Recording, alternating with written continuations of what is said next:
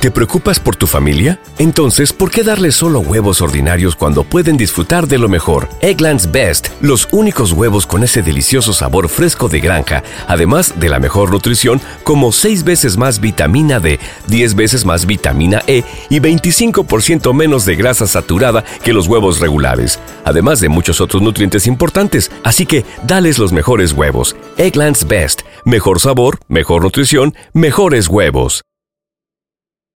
As humans, we're naturally driven by the search for better. But when it comes to hiring, the best way to search for a candidate isn't to search at all. Don't search, match with Indeed. When I was looking to hire someone, it was so slow and overwhelming. I wish I had used Indeed. If you need to hire, you need Indeed. Indeed is your matching and hiring platform with over 350 million global monthly visitors, according to Indeed data, and a matching engine that helps you find quality candidates fast. Ditch the busy work. Use Indeed for scheduling, screening, and messaging so you can connect with candidates faster. And Indeed doesn't just help you hire faster. 93% of employers agree Indeed delivers the highest quality matches compared to other job sites, according to a recent Indeed survey. And listeners of this show will get a $75 sponsored job credit to get your jobs more visibility at Indeed.com slash podcast. That's Indeed.com slash podcast. Terms and conditions apply.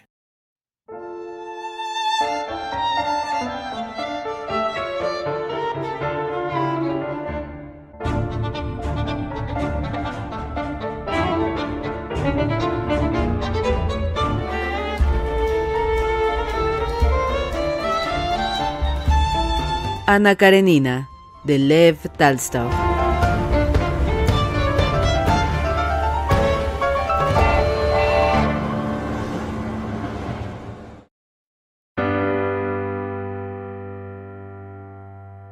Nunca había sucedido que Ana y Bronsky pasaran un día entero enemistados, y el que ahora hubiera sucedido era para Ana claro indicio de que el amor de Bronsky hacia ella había desaparecido o se había entibiado al menos, como si no habría sido posible que él la mirara de aquella manera tan fría que le había dirigido al entrar en la habitación a recoger la documentación del caballo, cómo habría podido ver que su corazón se rompía en pedazos y seguir adelante tranquilo e indiferente, no es que esté frío, es que me odia porque ama a otra mujer. Esto está claro, pensaba Ana, y recordando las duras palabras de Bronsky y pensando en otras que él no le había dicho, pero que ella presumía que quería decirle, se sentía todavía más hundida en la desesperación. No le retengo, le hacía decir ella. Usted puede ir a donde quiera. Probablemente usted no quiere divorciarse de su marido para volver a vivir con él. Vuelva usted si necesita dinero. ¿Cuántos rublos necesita usted?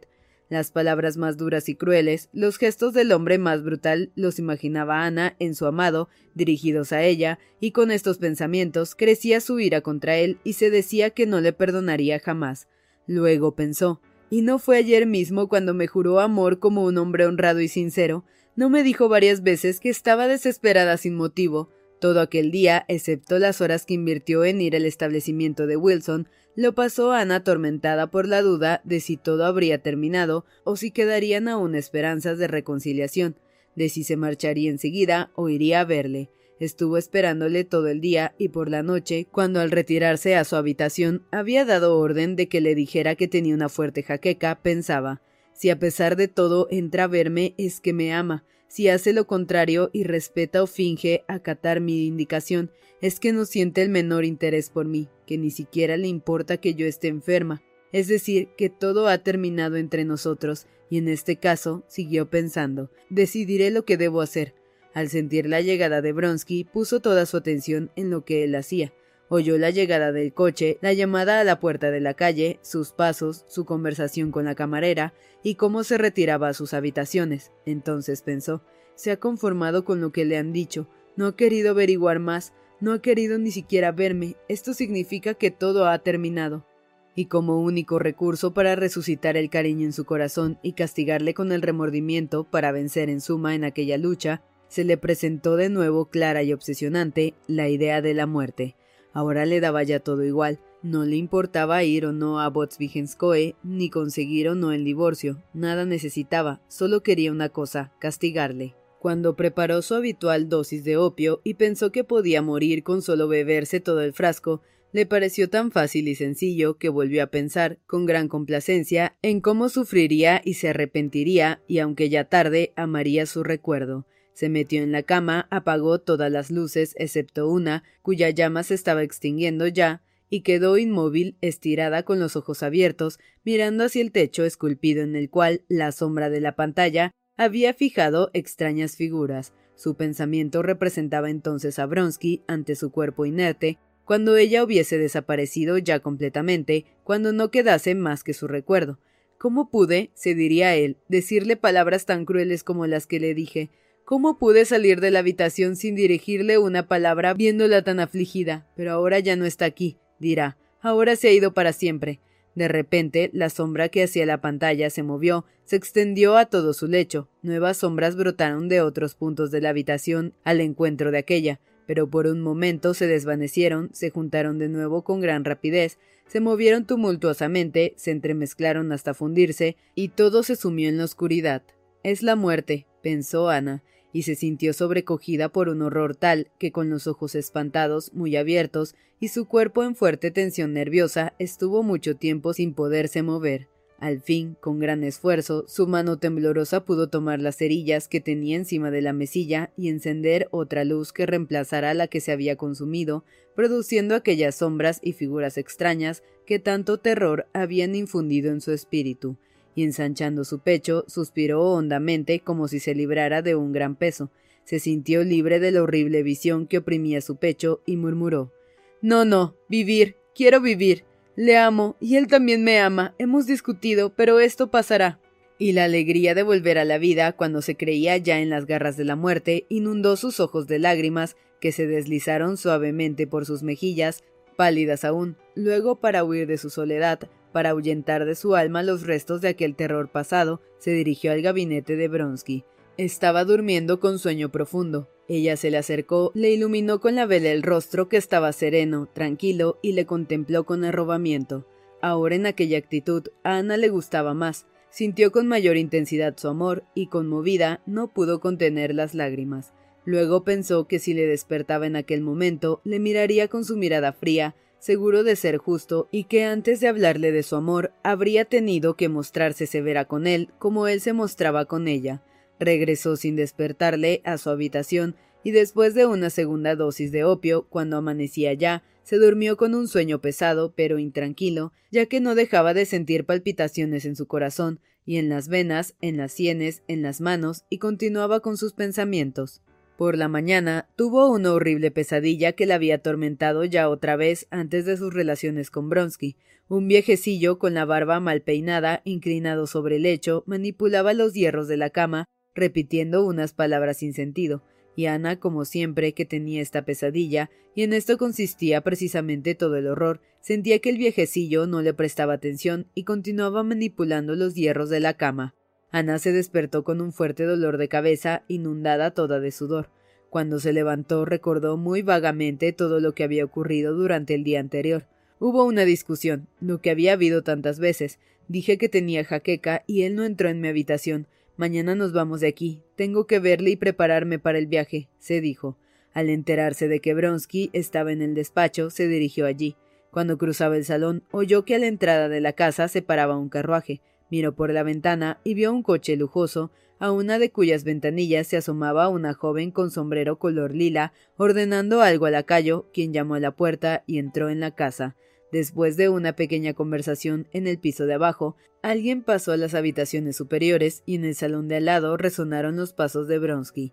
Este con andar rápido bajó la escalera. Ana se acercó de nuevo a la ventana y algo separada de ésta, procurando que no la vieran, observó otra vez lo que pasaba en la calle con las viajeras del coche. Ahora Bronsky, sin sombrero, bajaba la escalinata. Se acercó al carruaje. La joven del sombrero lila le entregó un paquete. Él le dijo unas palabras sonriendo. El coche se alejó y Bronsky subió la escalera corriendo. Y Bronsky subió la escalera corriendo. Ana sintió que la bruma que cubría su cerebro se desvanecía de repente. Los sentimientos del día anterior, aumentados con un nuevo dolor, oprimían su corazón enfermo. Ahora no comprendía cómo había podido rebajarse hasta el punto de quedarse un día más en su casa. No estaré con él un día más, se dijo y entró en el gabinete de Bronsky para comunicarle su decisión de marcharse de la casa y separarse de él inmediatamente. Era Sorokina con su hija, me han traído dinero y los documentos de mamá.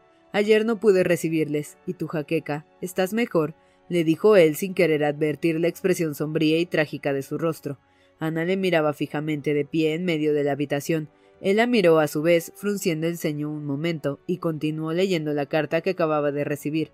Ella dio media vuelta y lentamente se dirigió a la salida de la habitación. Bronsky pensó un momento en llamarla y hacerla volver, pero la dejó llegar hasta la puerta sin decirle nada, sin que se oyera en la habitación más que el ruido de los pasos de Ana y el de las hojas de la carta que él iba volviendo. Ah, a propósito, dijo Bronsky cuando ella llegaba ya a la puerta. Decididamente nos vamos mañana, ¿no? Se irá usted, yo no, contestó Ana volviéndose ligeramente. Ana, así es imposible vivir, exclamó Bronsky. Se irá usted, yo no, repitió. Esto está haciéndose de nuevo insoportable. Usted se arrepentirá de esto, añadió ella y salió. Asustado por el tono de desesperación con que había pronunciado estas palabras, Bronsky se levantó de un salto y corrió tras ella, pero a los pocos pasos, pensando lo mejor, se detuvo, reflexionó unos momentos, volvió a la silla que ocupaba, se sentó y con los dientes apretados y la vista fija en el suelo, quedó sumido en hondas reflexiones. Lo he probado todo, se dijo, no me queda sino un recurso, dejarla ser y se preparó para ir a la ciudad y a la casa veraniega de su madre, de quien le era preciso obtener la firma de unos documentos referentes a su herencia. Ana oyó el ruido de sus pasos en el gabinete y luego a través del comedor cerca del salón. Bronsky se paró, pero no se dirigió a la habitación de Ana como ella esperaba, sino que dio a un criado orden de entregar el caballo a Boitov cuando éste fuese a buscarlo. Luego oyó cómo se adelantaba el coche hasta la entrada de la casa sintió abrirse la puerta de ésta y le vio salir. De repente se volvió, dijo algo a uno de los criados, quien corrió a la habitación de su dueño, tomó los guantes que Alexei se había dejado olvidados y volvió a bajar las escaleras corriendo para entregarlos a su señor. Ana se acercó a la ventana y vio que Bronsky, sin mirar al criado, tomó los guantes, Luego tocó con la mano derecha la espalda del cochero, le dijo algo y sin volver la vista a la casa, subió al coche y se acomodó en él en su postura habitual, con las piernas cruzadas. El coche partió seguidamente y a poco desaparecía tras la esquina.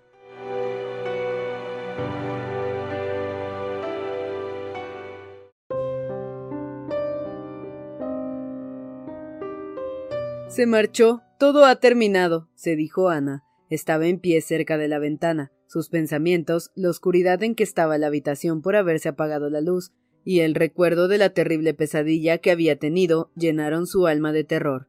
No, esto no puede ser, exclamó y cruzando apresuradamente la habitación, oprimió el timbre con insistencia. Sentía ahora tanto miedo de estar sola que sin esperar la llegada del criado se dirigió al encuentro de éste. Entérese a dónde ha ido el conde, le dijo. El criado contestó que el conde se dirigía a las cuadras. El señor conde añadió dijo también que el coche volvería enseguida por si la señora quería salir. Bien, espere, voy a escribir una carta y la hará llevar por mi Jailo a las cuadras inmediatamente. Ana se sentó y escribió en un papel de cartas. Tengo yo la culpa. Vuelve a casa. Tenemos que hablar. Por Dios, ven. Siento miedo. Cerró la carta y se la entregó al criado. Luego, en su temor de quedarse sola, salió tras este y entró en el cuarto de la niña. ¿Qué es esto? Este no es mi Sergio. ¿Dónde están sus ojos azules, sus caricias, su tímida y dulce sonrisa? Este fue su primer pensamiento al ver a la niña, gordita, colorada, con ojos negros y cabellos rizados, en vez de a Sergio, a quien ella, perturbada y confundida, pensaba encontrar en aquella habitación. La niña sentada cerca de la mesa se entretenía en golpearle insistentemente con un corcho que había sacado de una garrafa. Al entrar su madre, volvió la cabeza y puso en ella sus ojos negros y pequeños con una mirada sin expresión.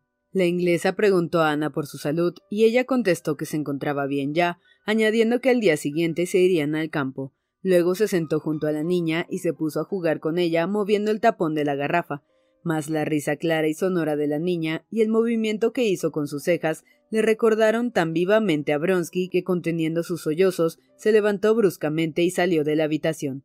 ¿Es posible que todo haya terminado? No, no es posible, pensaba. Él volverá. Pero ¿cómo podrá explicarme la animación, la sonrisa expresiva que tenía mientras hablaba con Soroquina? Escucharé a pesar de todo lo que me diga, le creeré. Si no le creo, solo me queda un camino, y esto no lo quiero. Ana miró el reloj. Habían pasado doce minutos desde que mandara el recado a Bronsky. Un poco más, nada más que diez minutos, y si no vuelve. No, no es posible. No está bien que me vea con los ojos así. Comprenderá que he llorado. Voy a lavarme. Sí, sí. ¿Estoy ya peinada o no? se preguntó de repente, y no recordándolo, se tocó la cabeza. Sí, estoy peinada, pero ¿cuándo me he peinado? No me acuerdo. Dudando aún, se miró una vez más al espejo. ¿Qué es esto? se dijo al ver en el espejo su rostro alterado y los ojos con un brillo extraño que la miraban con expresión de espanto. ¿Soy yo esa mujer? Volvió a mirarse en el espejo para ver toda su figura y creyó sentir que, como en otras ocasiones semejantes, Bronsky se le acercaba por detrás y la acariciaba y besaba frenéticamente la espalda, la nuca. Un estremecimiento recorrió todo su cuerpo, como si Bronsky estuviera realmente allí, prodigándola de besos y caricias, e inconscientemente se llevó sus manos a la boca y las besó con frenesí. ¿Qué es esto? dijo luego. ¿Será que me he vuelto loca? y corrió hacia el dormitorio donde Anuchka arreglaba algunas cosas. Se detuvo ante la doncella mirándola fijamente y sin recordar lo que iba a decirle. ¿Quería usted ir a ver a Daria Alejandrovna? dijo Anuchka, como ayudándole a recordar qué era esto que quería decirle. A Daria Alejandrovna, sí, iré, respondió Ana distraídamente mientras calculaba. Quince minutos en ir allí, quince para volver. Ya estará regresando. Ahora enseguida llegará. Sacó su reloj y lo miró para ver qué hora era. ¿Y cómo pudo marcharse dejándome así? ¿Cómo puede vivir sin haberse reconciliado conmigo?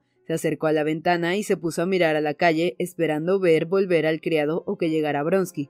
Quizá me haya equivocado en mis cálculos, pensó al ver que ni el criado ni él aparecían, y en el momento en que se dirigía al salón para comprobar en el reloj de péndulo si el suyo iba bien, se oyó el ruido del carruaje que se paraba ante la puerta. Ana se asomó ávidamente a la ventana y vio el coche de Bronsky. Su corazón palpitó con más fuerza y aceleró sus latidos. Pero ni Bronsky ni nadie subía la escalera. En el piso de abajo se oían voces, mas la de él no se oía. El criado que había llevado la carta y que era quien acababa de llegar con el coche se adelantó hacia ella. Ana le preguntó por su encargo. No hemos encontrado al señor conde. Ya había marchado a la estación de ferrocarril de Nigny. ¿Cómo? ¿Que se había marchado? preguntó Ana con acento de consternación. El criado colorado y alegre como siempre le confirmó lo que le había dicho y le devolvió la carta. Ah, si es verdad, no la ha recibido, se dijo. Reflexionó un instante y ordenó. Vaya con esta carta a la finca de la condesa Bronskaya, está cerca de Moscú, y tráigame enseguida la respuesta. ¿Y yo? ¿Qué haré? pensó. Sí, iré a ver a Dolly. Es verdad, ella vino. Si no, me volveré loca. Ah, también puedo enviarle un telegrama. Ana escribió este despacho. Necesito hablarle. Venga enseguida. Entregó el telegrama al criado y se marchó a ponerse el traje de calle. Ya vestida y con sombrero, Ana miró a los ojos de Anuchka. La doncella estaba tranquila, pero en sus pequeños y bondadosos ojos grises se leía una viva compasión. Anuchka querida, ¿qué debo hacer? le dijo Ana sollozando y dejándose caer abatida en el sillón. ¿Y por qué se desespera usted tanto, Ana Arkadievna? Esto sucede siempre. Váyase usted a ver a Daria Alejandrovna y distráigase un poco, le dijo Anuchka consolándola. Sí, iré, dijo Ana recobrándose. Si en mi ausencia llega un telegrama, me lo mandas a casa de Daria Alejandrovna, y si no, déjalo, yo volveré. Sí, no hay que pensar en nada, sino en hacer algo, y lo principal es marcharse, salir de esta casa, se dijo Ana, y de repente se horrorizó, percibiendo el rápido y agitado latir de su corazón. Salió precipitadamente y se sentó en el coche. ¿A dónde desea la señora que la llevemos? preguntó Pedro antes de sentarse en el pescante. A la Nomenskaya, a casa de Oblonsky.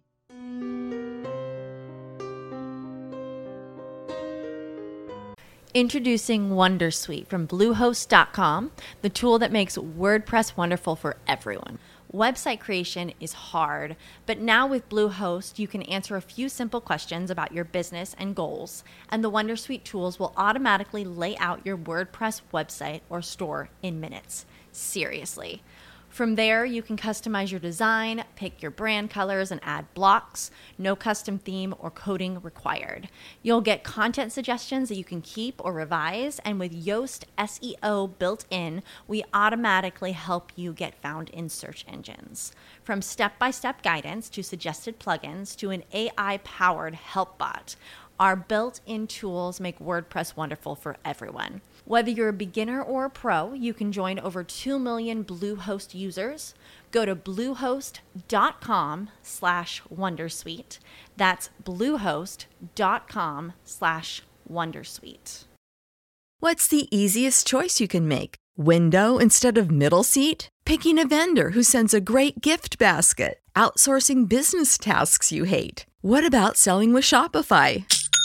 Whether you're selling a little or a lot, Shopify helps you do your thing, however you cha-ching. Shopify is the global commerce platform that helps you sell at every stage of your business. From the launch your online shop stage to the first real life store stage, all the way to the did we just hit a million orders stage? Shopify's there to help you grow. Whether you're selling scented soap or offering outdoor outfits, Shopify helps you sell. Wherever and whatever you're selling, Shopify's got you covered. Sign up for a $1 per month trial period at shopify.com slash try. Go to shopify.com slash try now to grow your business, no matter what stage you're in. Shopify.com slash try.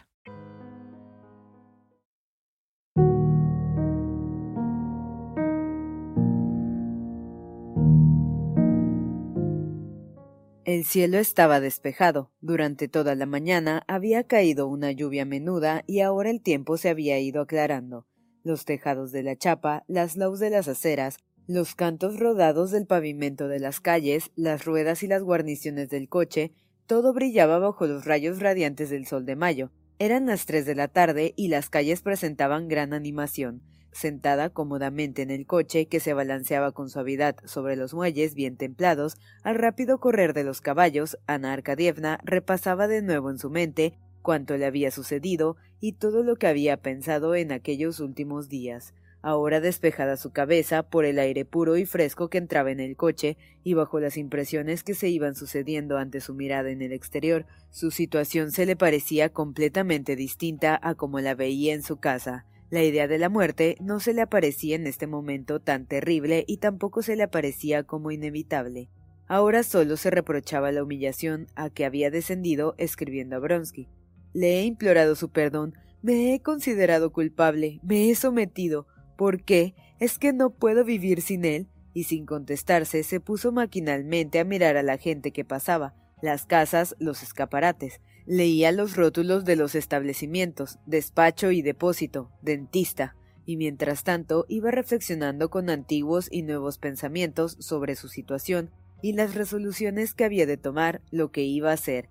Le contaré todo a Dolly. Ella no aprecia a Bronsky. Sentiré vergüenza, dolor, pero se lo diré todo. Dolly me quiere y seguiré su consejo. No quiero someterme a él. No le permitiré que haga de mí un juguete de sus caprichos. Filipov Kalachi. Dicen que trae la crema de San Petersburgo. El agua de Moscú es tan buena. Y también existen los depósitos de agua de Michi y hay tortas. Y recordó que hacía mucho tiempo, cuando ella tenía 17 años, iba con su tía al monasterio de la Santísima Trinidad. Fuimos en caballos, no había ferrocarril aún, pero es posible que fuera yo aquella niña que tenía las manos tan rojas, Cuántas cosas de las que me parecían entonces hermosas e inaccesibles se han convertido para mí en insignificantes, y en cambio lo que entonces tenía mi alcance ahora me es inaccesible o lo he perdido para siempre. ¿Cómo habría podido yo creer en aquellos días que llegaría a una humillación semejante? Qué contento y orgulloso se pondrá al recibir mi carta, pero voy a demostrarle. Qué mal huelen esas pinturas. ¿Por qué estarán siempre pintando y construyendo?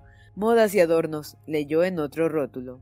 Un hombre la saludó. Era el marido de Anushka. Recordó que Bronsky les llamaba nuestros parásitos. Nuestros, ¿por qué decía nuestros? Es terrible que no podamos arrancar de raíz el pasado. Es imposible arrancarlo, pero podemos desechar sus recuerdos, y yo lo voy a hacer. Y se acordó entonces de que también Alexei Alejandrovich le había borrado de su memoria. Dolly va a creer que abandono a mi segundo marido y por esto seguramente no me dará la razón. Pero es que por ventura la quiero tener. No puedo. Sintió ganas de llorar, pero en aquel momento dos jóvenes sonrientes y alegres se cruzaron con el coche y ella pensó ¿De qué se reirán? Seguramente su alegría tendrá por causa el amor. No saben que el amor es solo llanto y amargura. Corrían tres niños jugando a los caballos.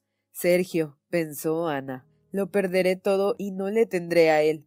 Sí, si Bronsky no vuelve lo perderé todo. Quizá llegó tarde para tomar el tren y acaso ya está en casa. De nuevo estoy buscando mi humillación. Entraré en la habitación de Dolly y le diré Soy desgraciada, lo merezco, soy culpable, pero de todos modos compadéceme y ayúdame. Estos caballos, este coche, cuán repugnante soy en este coche. Todo esto le pertenece a él. No los veré más. Ana subió la escalera de la casa de Dolly con toda prisa que le permitieron sus piernas y su corazón que latía violenta y apresuradamente, mientras volvía a pensar en lo que diría su amiga. ¿Hay alguna visita? preguntó antes de pasar al recibimiento. Catalina Alejandrovna contestó el criado que le abrió la puerta. Kitty, la misma Kitty de la cual estuvo enamorado Bronsky, pensó Ana, aquella misma mujer que él recordaba con cariño, se arrepintió, no se casó con ella y ella me recuerda con odio. Sabe que Bronsky se haya unido a mí. En el momento en que llegó, las dos hermanas hablaban del modo de amamantar a los niños. Cortando aquella conversación, Dolly salió al encuentro de Ana. Ah, ¿todavía no te has marchado? Quería pasar por tu casa, le dijo mientras la saludaba besándola cariñosamente. Hoy hemos recibido una carta de Estiva. Nosotros hemos recibido un telegrama, contestó Ana mirando en torno para ver a Kitty. Stiva me dice que no entiende qué es lo que quiere Alexei Alejandrovich, pero que no vendrá sin una contestación. Entendí que tienes una visita, dijo Ana. Sí, está Kitty. Se ha quedado en el cuarto de los niños. Ha estado muy enferma. Ya lo sé. ¿Puedo leer la carta de Stiva? La traeré enseguida. Alexei Alejandrovich no ha rechazado la petición. Stiva tiene esperanza, dijo Dolly parándose en la puerta. Yo no espero ni deseo nada, dijo Ana. Considera a Kitty humillante para ella encontrarse conmigo. Quizá los otros tengan razón, pero ella, que estaba enamorada de Bronsky, ella no debía mostrármelo aunque sea verdad. Sé que ninguna mujer decente puede recibirme por mi situación. Sé que en el momento en el que me uní a Bronsky lo sacrifiqué todo. Lo he sacrificado todo por él, y esta es mi recompensa. Oh, cómo le odio. Y para qué he venido aquí, me siento todavía peor, más oprimida. De la habitación contigua le llegaban las voces de Dolly y su hermana, que hablaban entre sí. ¿Qué le diré ahora? ¿Consolaré por ventura a Kitty siendo yo tan desgraciada? ¿Me someteré a su protección? No, tampoco Dolly podrá comprender nada. No tengo nada que decirles. Me interesaría solo ver a Kitty y mostrarle cómo le desprecio todo y a todos, lo indiferente que me es todo. Dolly entró con la carta. Ana leyó lo que decía Esteban Arkadievich y comentó Lo sabía, y no me interesa. ¿Y por qué? No hay que desanimarse, al contrario, yo tengo esperanzas, dijo Dolly mirando a su cuñada con sorpresa. Dolly no la había visto nunca tan irritada. ¿Cuándo te marchas? le preguntó. Ana entornó los ojos y miró ante sí sin contestar. Luego preguntó a Dolly mirando a la puerta de la habitación en que estaba Kitty y ruborizándose. ¿Por qué se esconde Kitty de mí? ¡Qué tontería! Está dando el pecho a su niño y la cosa no va bien. Yo le aconsejaba. Se alegrará mucho de verte. Vendrá enseguida dijo Dolly manifestando cierta confusión. Ah, aquí está. Al enterarse de que Ana estaba en la casa, Kitty había decidido no salir a verla, pero su hermana la había persuadido de que al menos la saludase. Sí, así, Kitty, haciendo un esfuerzo sobre su voluntad, salió a ver a Ana y ruborizándose se le acercó y le dio la mano. Estoy muy contenta de verla, le dijo con voz temblorosa. Se mostraba cohibida por la lucha que había sostenido entre su enemistad hacia Ana y el deseo de mostrarse condescendiente con ella, pero en el momento en que vio su rostro, hermoso y lleno de simpatía, su animosidad desapareció. No me habría extrañado, dijo Ana, que no hubiera usted querido encontrarse conmigo. No estoy acostumbrada a esto. ¿Está usted enferma? No. Sí, está algo cambiada. Kitty sentía que Ana la miraba con enemistad pero la disculpó comprendiendo la situación en que se encontraba y ésta sintió hacia ella cierta lástima. Hablaron de Estiva, de la enfermedad del niño, pero era evidente que nada de aquello interesaba a Ana. He venido solo por despedirme de ti, dijo Ana Dolly, levantándose para marcharse. ¿Cuándo se van ustedes? le preguntó Dolly. Ana, sin contestar a esta pregunta, se dirigió a Kitty. Sí, estoy muy contenta de haberla visto, dijo con una sonrisa.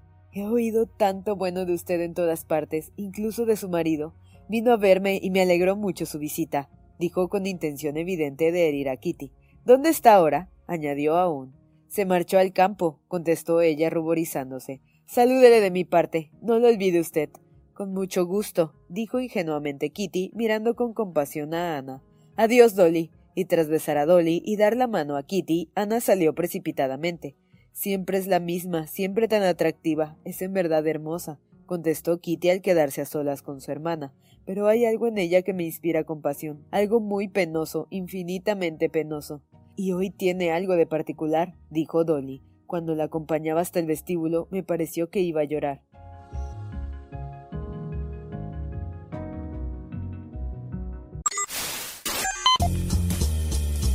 No te pierdas la continuación de esta historia. Capítulos todos los lunes, miércoles y viernes. Suscríbete.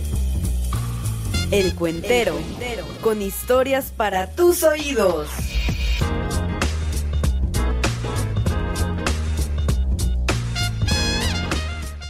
Introducing Wondersuite from Bluehost.com, the tool that makes WordPress wonderful for everyone.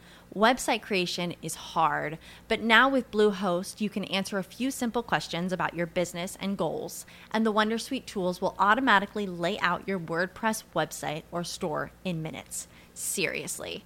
From there, you can customize your design, pick your brand colors, and add blocks. No custom theme or coding required.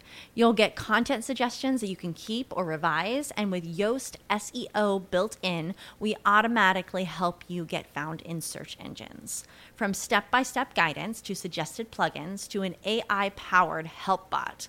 Our built in tools make WordPress wonderful for everyone. Whether you're a beginner or a pro, you can join over 2 million Bluehost users. Go to bluehost.com slash wondersuite. That's bluehost.com slash wondersuite. ¿No se merece tu familia lo mejor? Entonces, ¿por qué no los mejores huevos? Ahora, Egglands Best están disponibles en deliciosas opciones. Huevos clásicos, de gallina libre de jaula y orgánicos de Egglands, que ofrecen un sabor más delicioso y fresco de granja que le encantará a tu familia. En comparación con los huevos ordinarios, Egglands Best contiene la mejor nutrición como 6 veces más vitamina D, 10 veces más vitamina E y el doble de omega 3 y B12. Solo Egglands Best. Mejor sabor, mejor nutrición, mejores huevos. Visita egglandsbest.com para más información.